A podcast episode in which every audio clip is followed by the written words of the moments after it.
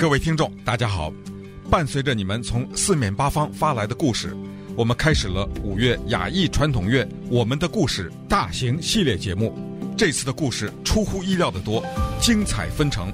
我们星期一到五每天六次播出，分别是上午八到九、十一到十二、下午一到二、三到四、五到六，以及晚间七到八点。周末安排全天重播。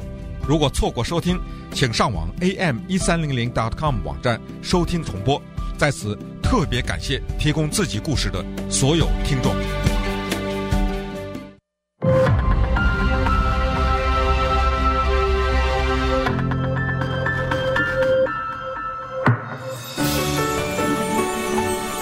大家好，我是今日话题主持人钟迅。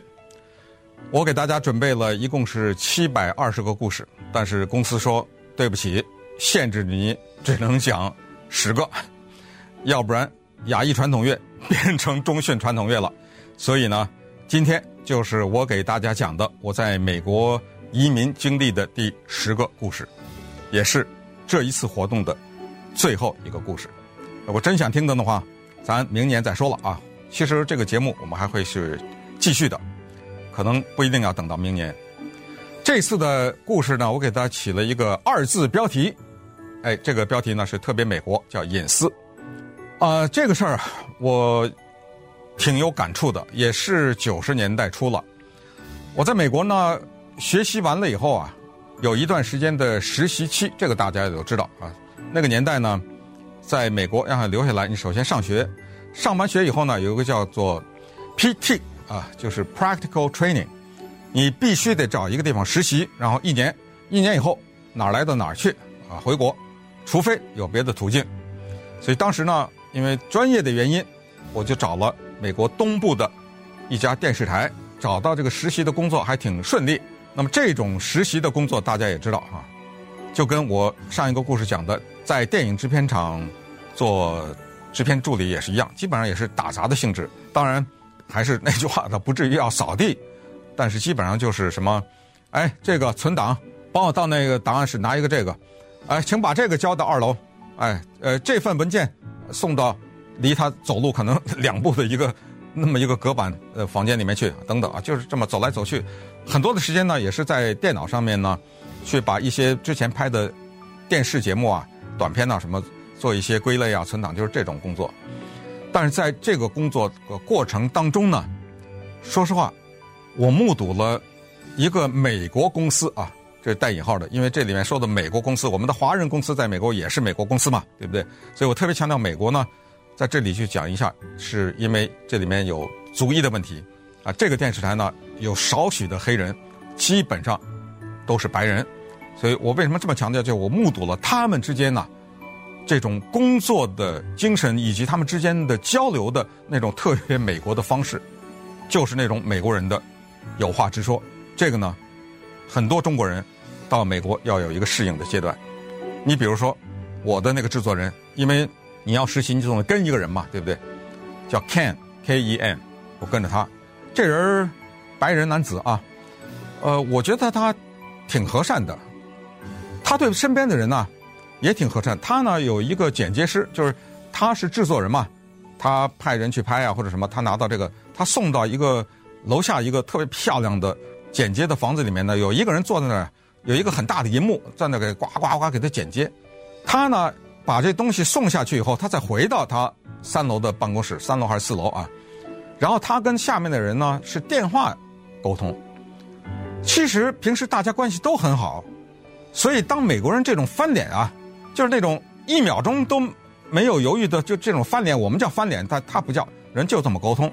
我们一定要学习或者一定要适应，就让我们觉得好像这是在华人绝对做不来的。就有这么一次，他把一个片子给了那剪接那人，那人呢手里积压了一些，可能就一时半会儿还没来得上弄他这个。结果到了点儿呢，他给人打电话，哎，我那片子怎么着了？啊、那个人。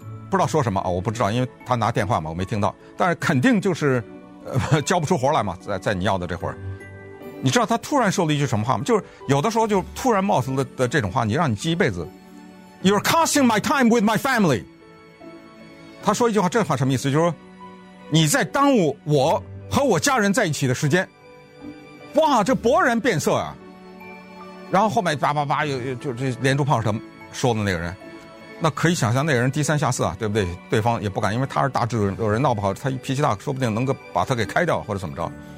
但这个给我印象很深，就是说哇，美国人这样讲话，第二天怎么着，俩人一点事没，就像昨天这事没发生一样。这就是说的人没介意，听的人也习惯，也就是这听的这人可能转头跟别人也是这么讲话。这就是我一个体会吧，呃，也许只是特例，这你跟美国人打过交道的人，你来做个见证吧。但今天隐私的这个故事呢，重点不是这个，是另一个。这个电视台呢，有一种人叫主播，呃，有一种人呢是镜头后的人，就是制片呐、剪接啊什么这些化妆啊什么的。既然主播呢，当然就有一些漂亮的女孩子，其中有这么一个主播啊，我记得她是播新闻的啊。也可能不是，但是他年纪啊并不是很小了，我觉得肯定呢是过了三，啊，但是有没有四十我不敢确定啊，是这么一个年龄段，金发的这么一个，他呢在那报新闻的时候，那个摄像机的背后啊，他的这些女同事啊，哇，做鬼脸的，往起跳的什么，就逗他，你知道吗？我觉得哇特别可爱，就是看你受不受我们干扰，看你能不能把稿子念错了，也没人管他们。有一天呢，在办公室里面，我坐在我那个桌子那儿，大概有四个还是五个这样的女青年，叽叽喳喳，叽叽喳喳，我呱呱呱在那笑啊，说句哇笑，说句哇笑，我实在忍不住了，我就站起来了，我过去了。那个女性的主播叫 Carrie 还是叫 Sherry 哈，我就过去了。我说，就你们在笑什么呢？就那意思。这时候我们发现，他们当中有一个人呢，手里举了一张彩色照片。他们在看那个照片，照片是什么呢？就是这个新闻主播他的一个，就是一个普普通通的一个生活照。我说这有什么可笑的呀？我就伸手呢，就把这张照片拿过来了，在手里看啊，怎么看怎么不知道这帮人在笑什么。下意识的，我就把这张照片给翻过来了。我发现背后有两行字，请注意，截止到现在。没有一个人阻止我，比如说这个女主播，比如说一把拿过来，或者另外一个人说哦，no no no，don't look 什么没有啊，我就看了，后面写着这个字，你看我这三十年了我还记得，This girl has never had sex，这个女孩子从来没有过性的经历，第一句话，第二句话，She needs it bad，她急需性的体验。言外之意就是在嘲讽她。她们这些人可能是闺蜜，啊，他们之间可能在聊天的时候，他可能真的说起来过，啊，老大不小了，三十了，还没有个性的经历，可能啊是这么。所以他的女朋友们呢，跟他开玩笑，就拿了他一张照片，在后面写了这串话。你知道接下来发生的什么事呢？就变成了我的移民的一个故事。这个时候，他才把那个照片从我手里拿过去，说了一句。You're not supposed to look at that。你不应该看这个字，这也无所谓。我不应该就不应该吧，你对不对？当时我翻过来的时候，你干嘛不拿呀？对不对？他下面一句话，才是真正让我铭记在心的。Is that Chinese？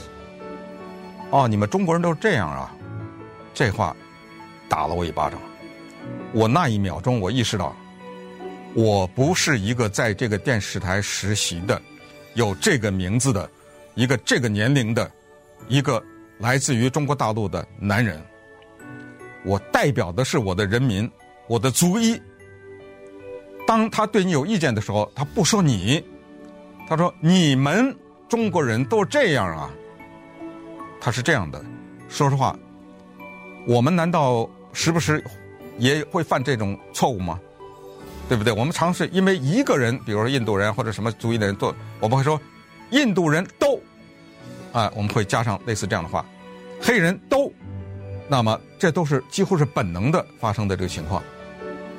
所以呢，我想那一次的故事给我的经验就是，除了自己说话要留意以外呢，居然可能我们的行为也要留意，居然是我们的一言一行代表的不是我们自己。在他人的眼光里，代表的我们整个这个族裔。